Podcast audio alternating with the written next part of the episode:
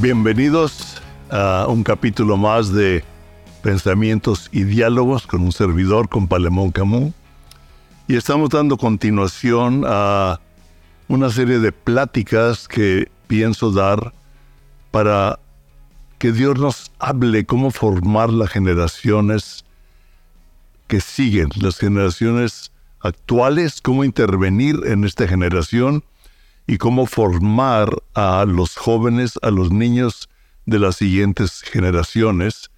Y van a hacer una serie de eh, pláticas, una serie de podcasts ah, en este tema que le estoy llamando un Dios generacional, porque hemos ah, visto y vemos a través de la palabra de Dios cómo Dios obra a través de generaciones.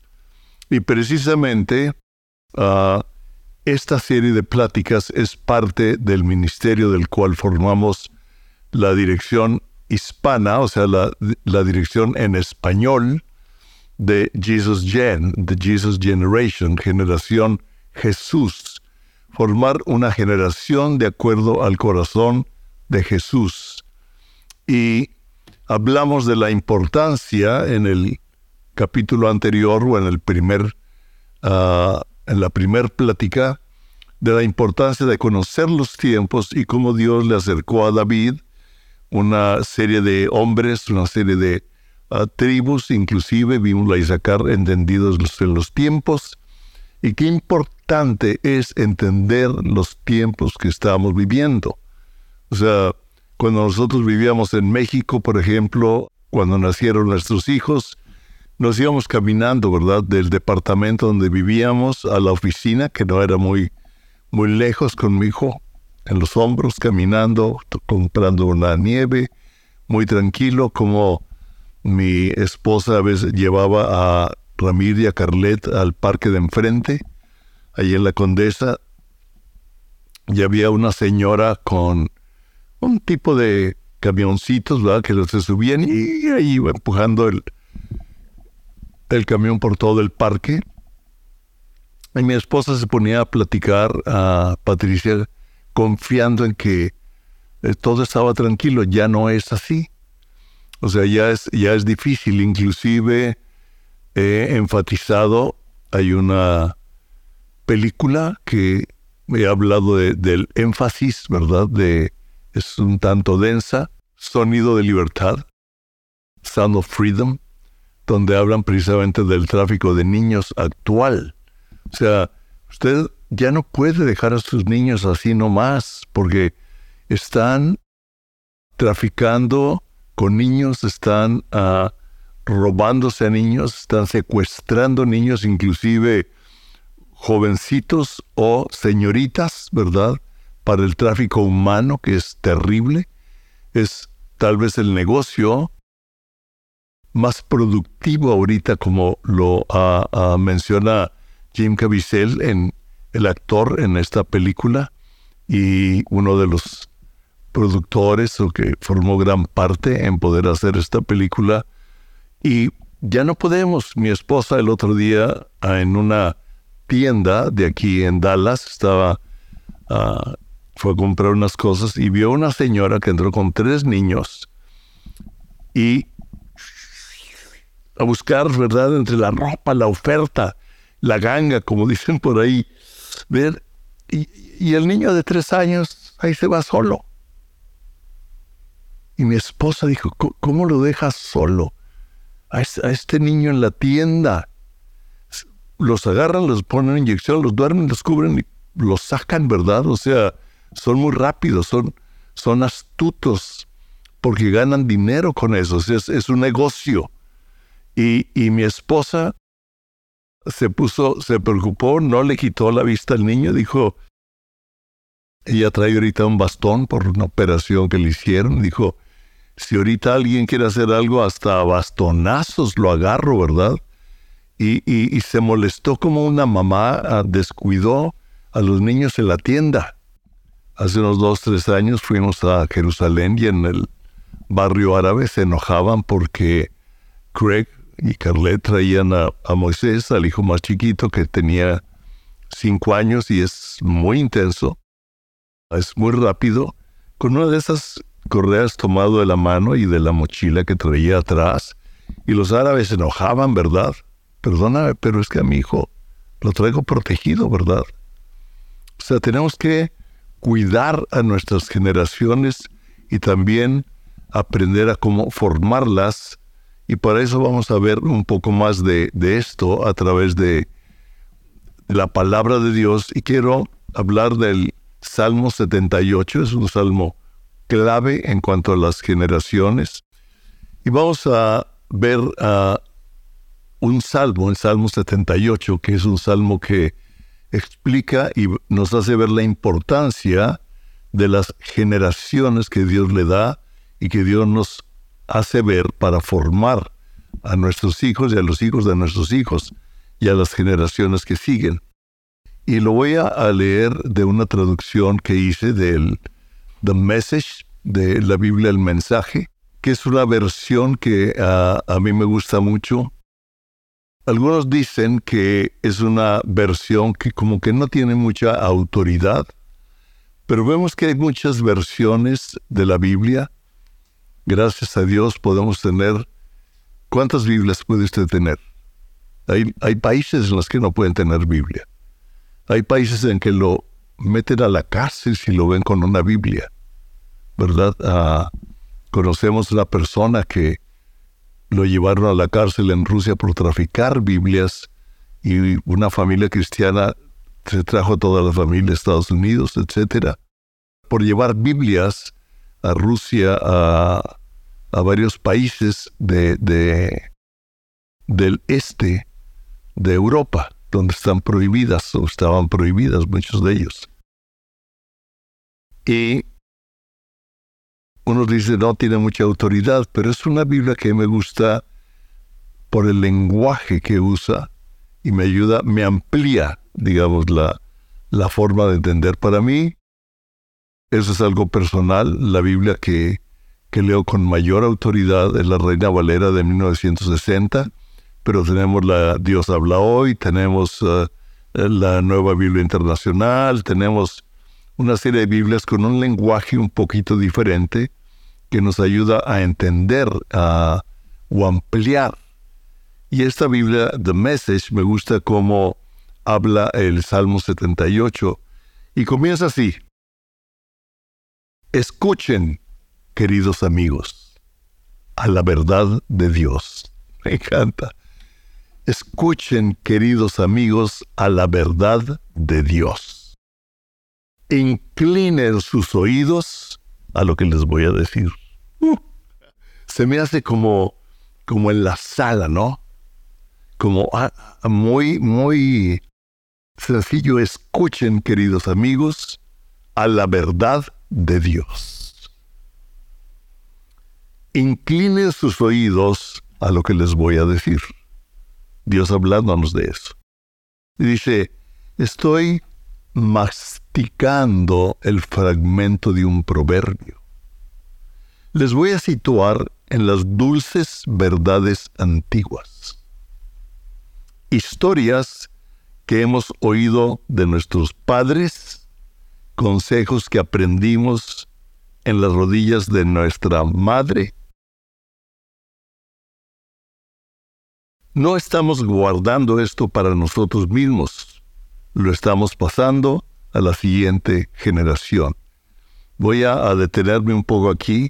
Dice, estoy masticando, mm, estoy rumiando, estoy meditando en el fragmento de un proverbio, de algo de lo que dice Dios y es bueno, el, salmo original ah, no dice estoy masticando, ¿verdad? Pero tú puedes ver que en el contexto bíblico, desde Josué, por ejemplo, si nosotros leemos a Josué capítulo 1, nosotros sabemos que Dios saca a Israel de la esclavitud por medio de Moisés, pero introduce al pueblo de Dios por medio de Josué.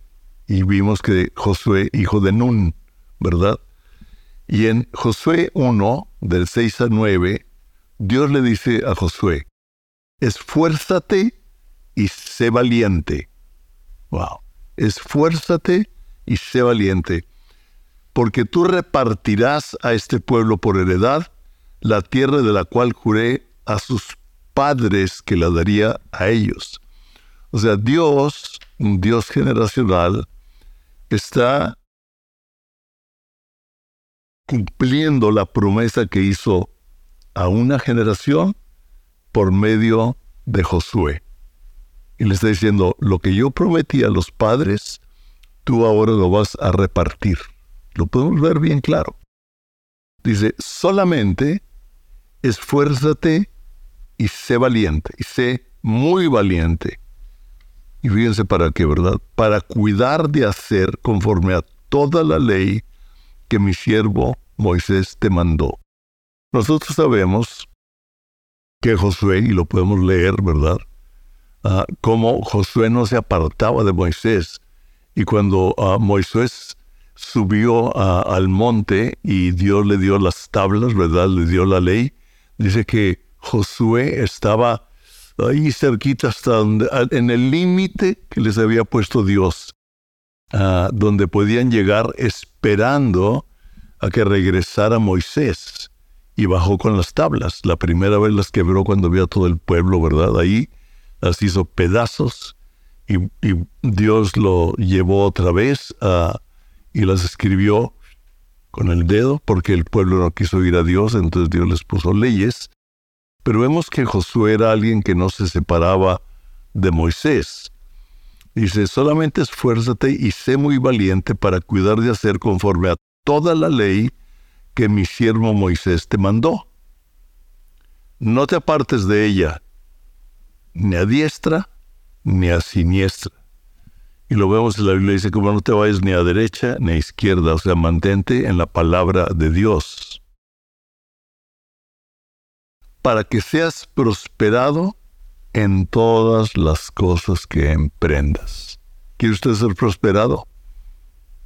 Metámonos a la palabra de Dios mastiquémosla, pidámosle al Espíritu Santo que nos la revele, que nos ayude a entenderla, que nos ayude a vivirla. Y entonces me va a ir bien en medio de las circunstancias. Dios obra para bien a todos aquellos que amamos a Dios. Dios lo obra para bien. Aunque parezca que hay luchas o no, no que parezca, hay luchas. Hay dificultades, Dios lo usa para bien de nuestra vida, de nuestras generaciones o de la gente que nos rodea. Dice, para que seas prosperado en todas las cosas que emprendas. Nunca se apartará de tu boca este libro de la ley, sino que de día y de noche meditarás en él. De noche y de día la masticarás, meditarás, o sea, estarás pensando en la palabra.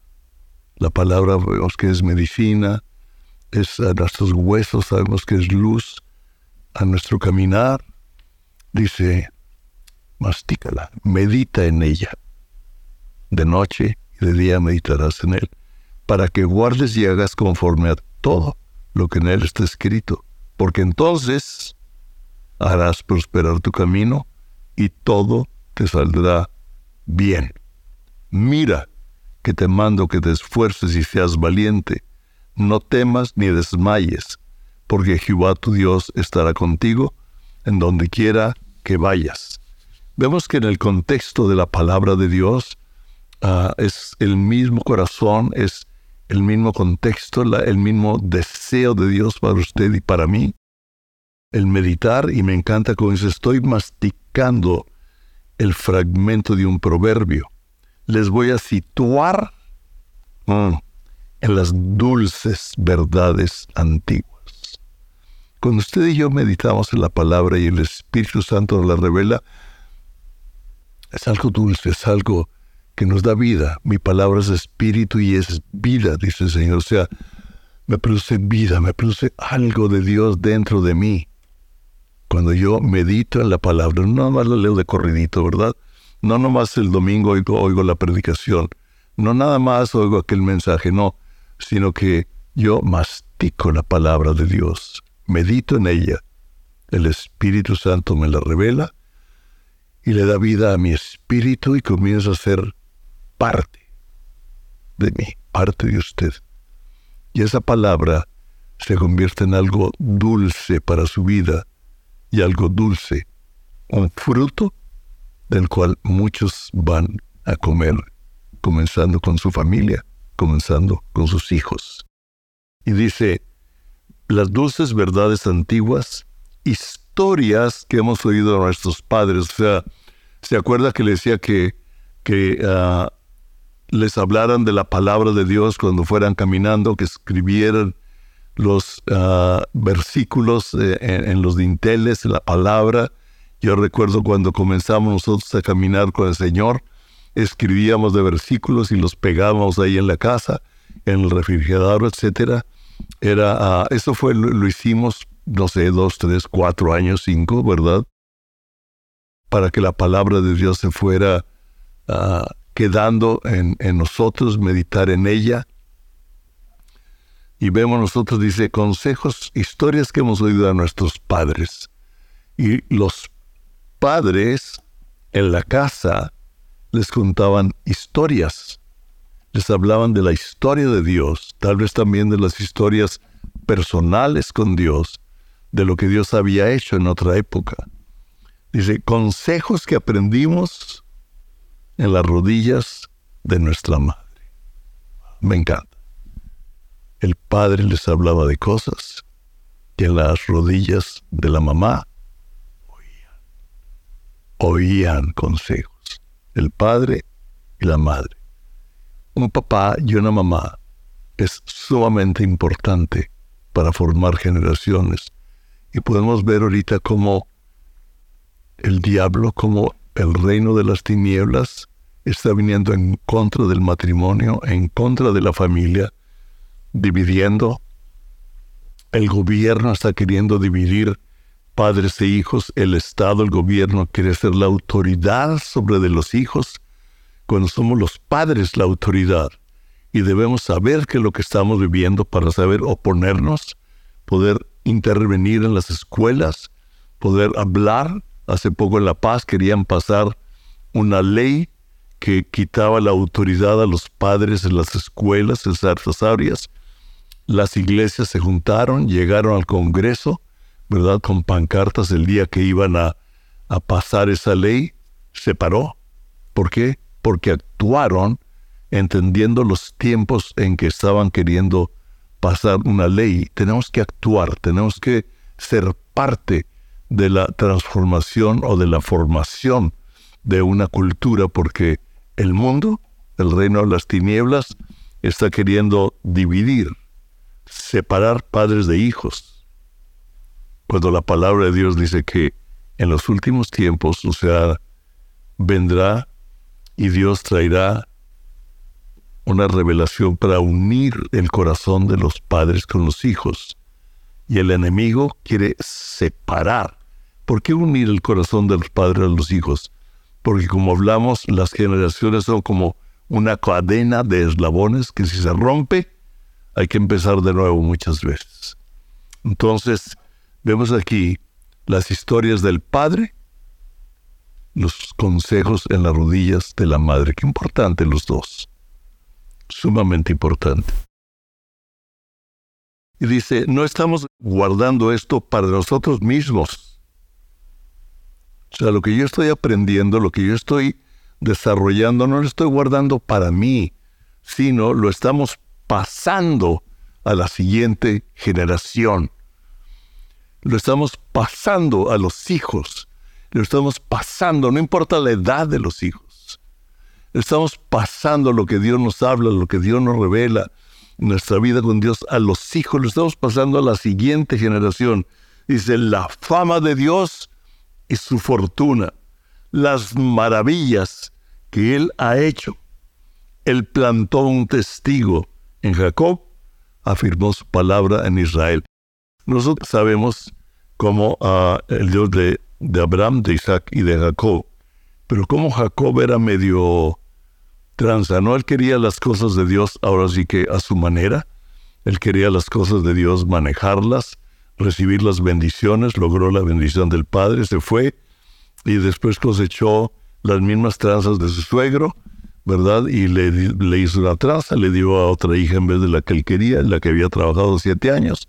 Usted conoce la historia, si no puede leerla, ¿verdad? También ahí está.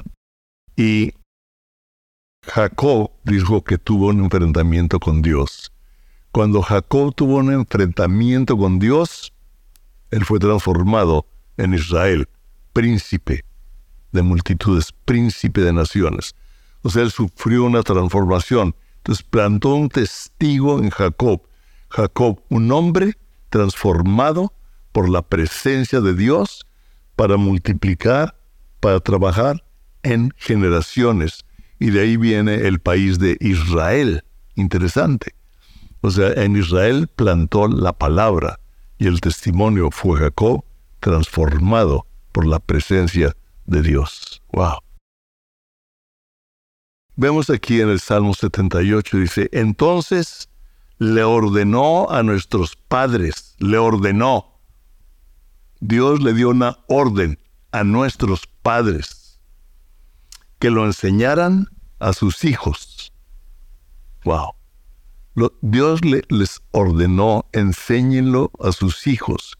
O sea, cuando vayas con tu hijo por el camino, háblale de Dios. Recuerda cuando hablamos de las promesas de Dios, cuando Dios le habló a Abraham y le reveló lo que iba a hacer, porque él decía, él sabía que Abraham iba a instruir a sus hijos en los caminos de Dios. Y Dios le dice que le ordenó a nuestros padres que lo enseñaran a sus hijos, de tal modo, de tal modo, que la siguiente generación lo pueda saber. Y todas las generaciones que siguen, conociendo la verdad y contando las historias. Hace unos días comimos con nuestro hijo, ¿verdad? Y le conté una de las historias que pasó en una junta del Board de Cristo para las Naciones, a lo que Dios hizo en medio y fue algo increíble, ¿verdad? Fue algo tremendo de Dios, nada más del testimonio de lo que Dios estaba haciendo, sino lo que en esa reunión, miren, en esa reunión ah, hubo un momento después de orar, a quien estaba dirigiendo la, la, reunión, a Jim Morocco, de repente y dijo, vamos a levantar una ofrenda a la mitad, etcétera, no quiero platicar todo. De en otro momento dijo, vamos a orar no para terminar, sino en medio de la reunión, y le pidió a, un amigo, es parte del board de Cristo por Naciones, que ha sido, fue mayor o presidente municipal de uno de los condados anexos a Dallas, ha sido juez por cinco años, ya la le dije, ¿cuántos años tienes como juez? Él me dijo, tengo cinco porque cumplí mis cuatro años y me reelegí, y este es mi quinto año, además es un hombre de negocios, es un hombre de oración, es un hombre de la palabra. Yo fui amigo de su papá, que se fue con el Señor hace unos años, y ahora él y yo estamos teniendo una, una relación también ah, muy, muy, muy cordial, muy, ah, una buena relación. Entonces, de repente ah, le dijo, a ver, eh, comienza a orar. Y él comenzó a orar Ah, y cuando él comenzó a orar, y comencé a orar en el Espíritu, puse mi mano sobre de él, y vino tal presencia de Dios que cuando acabamos, yo, yo, yo no pude, yo en ese momento quería orar en voz fuerte porque me, me salía a llorar de la presencia de Dios. Y alguien me dijo después también que había visto tal ah, con, con unas lágrimas saliendo de sus ojos. ¿Sí? De tal modo que, las, que la siguiente generación lo pueda saber y todas las generaciones que siguen. Conociendo la verdad, contando las historias, de modo que sus hijos puedan confiar en Dios. Ya hablábamos de los cambios, de los cambios de la iglesia. Le digo, sí, está habiendo cambios pero no podemos ir nada más por la teología o los cambios de la iglesia, sino a Jesucristo centrado y la revelación del Espíritu revelándonos a Jesucristo. Eso no lo podemos cambiar. no porque alguien deja de caminar o porque eh, funciona de un modo o funciona de otro modo o están enseñando eh, que no, no, no te vacunes en contra de la palabra de Dios y la realidad de Dios, de la palabra como verdad absoluta, de Jesucristo como Dios hecho hombre muriendo en la cruz por nosotros y de hablar de lo que Dios ha hecho. O sea, yo sé que si tú tienes un tiempo caminando con Dios, en ti hay un testimonio que contar, hay historias que contar a las generaciones actuales, a las generaciones que siguen. Yo recuerdo a Dr. Belcher, un maestro de Cristo por Relaciones, que él fue maestro de nosotros cuando fuimos estudiantes y me gustó porque cuando alguien daba un testimonio de algo que Dios había hecho, le decía, pasa, quiero que ores porque tú tienes la autoridad. Como Dios lo hizo contigo, tú tienes la autoridad para orar de acuerdo a lo que Dios hizo. Y oraba para derramar sobre de nosotros, sobre los estudiantes, el testimonio de la verdad de Dios manifestada en su vida y ahora lo estaba dando en oración por todos nosotros. Conociendo la verdad y contando las historias de modo que sus hijos puedan confiar en Dios. Nunca se olviden de las obras de Dios. Wow. Nunca se olviden de las obras de Dios sino mantengan sus mandamientos al pie de la letra. Y aquí viene muy fuerte, aquí viene muy fuerte. Los cielos no permitan que sean como sus padres, cabezas duras y malas. Un montón de infieles y superficiales, o sea, cristianos superficiales vivían superficialmente las cosas de Dios. Dijo, no sean como ellos. Si tú has visto, si eh, que alguien lo ha vivido, si en tu familia, o tal vez tus padres, o, o alguien, si tú no lo seas. Tú no lo seas. Quienes nunca permanecieron verdaderamente con Dios. Y aquí está a donde voy también a enfatizar, tal vez podría ser parte de una plática, pero quiero enfatizar Aquí en la Reina Valera sigue, los hijos de Efraín, arqueros armados, volvieron las espaldas en el día de la batalla. No guardaron el pacto de Dios ni quisieron andar en su ley, sino que se olvidaron de sus obras y de sus maravillas que les habían mostrado. O sea, los hijos de Efraín, arqueros armados, o sea, tenían todo. Sabían usar el arco, sabían usar las armas, sabían usar la herramienta. Tal vez habían ido a un instituto bíblico, tal vez sabían cómo manejar las cosas, ¿no? De Dios, pero no tenían carácter. De tal modo que cuando enfrentaron, le dieron la. Nuestros hijos, las generaciones actuales, están enfrentando un reino de tinieblas, una generación contra Dios, las noticias, los medios sociales.